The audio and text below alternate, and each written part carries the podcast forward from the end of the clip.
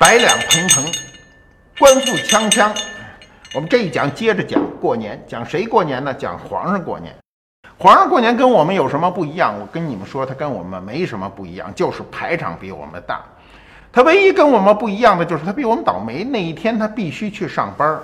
每年的大年初一第一天，元旦这一天啊，过去的元旦就是今天的春节啊。元旦这一天，皇上一定要上班，以身作则。所以呢，文武百官都得在那儿候着。皇上那一天一定要到大殿里啊，开始一年的第一次工作。那么，这个我们老百姓啊，这时候就变成一个热闹。过去皇上啊，都特别希望自己国家强大啊，自己这个朝廷啊，比人家强盛，所以就希望万国来朝。万国来朝这个记载在什么时候呢？记载在隋代，隋代就有了。隋代时候万国来朝怎么来呢？它是到了正月啊，从初一到十五这半拉月啊，这半个多月，整个在宫殿前面这场子里，沿街两侧全部搭棚子，干嘛呢？唱戏。那时候万国来朝就是各国的艺人跑我们这儿来唱戏，给我们来凑热闹，添个喜庆。那么唐代的时候啊，唐代我们都知道大唐帝国啊，不仅这个气势大，胸襟也大，所以各国使臣每到新年的时候都来朝奉啊，呃，来个就是巴结你，没有别的，就是巴结你。明清以后啊，明清以后这个场面就没有隋唐时期大，嗯，没有隋唐时期大怎么办呢？我们就自个儿热闹，自己热闹呢就张灯结彩啊，整个把这一年的这个日子时候。表现得红红火火，但有一点啊，这时候呢，正赶上是隆冬，尤其北方，北方这隆冬，你想想这个日子口啊，你要表现喜庆，所有的人呢都得受点皮肉之苦，比如文武百官要在大殿两边在这列队等候皇上，等候皇上干什么呢？上朝。这时候清代的时候，外国人来的可没那么多了，那怎么办呢？我们自己有办法，什么办法呢？我告诉你们，很很有意思，养蝈蝈，蝈蝈，鸣虫。我们今天可以除了鼓乐齐鸣以外，更多的是今天都是现代化的音响设备，声音要多大有多大，对不对？你看那露天音乐会把人吵死算，古代没有这个办法，那么他就养蝈蝈。养了多少个呢？一万个，要么怎么叫万国来朝呢？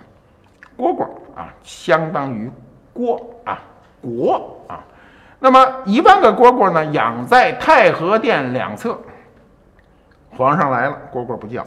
皇上只要一抬腿往门口一迈，这蝈蝈就一起叫起来啊！那呱呱呱呱呱呱，巨大的声音叫万国来朝。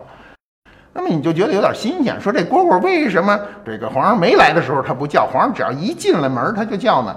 有人有绝招，你知道，蝈蝈叫与不叫之间差不到一度，有半度气温它就可以叫了。这大臣们一看皇上开始上台阶了啊，开始上台阶了，眼色这么一丢过去，底下的人立刻加一把火，加一把火，这个热气儿一轰上来，蝈蝈只要有一个蝈蝈带头先叫，立刻一万个蝈蝈就跟着叫。这是生活中的一个仪式。作为皇家来说呢，他需要这个排场。我们把生活情绪赋予政治含义，这是清代生活中很典型的一例。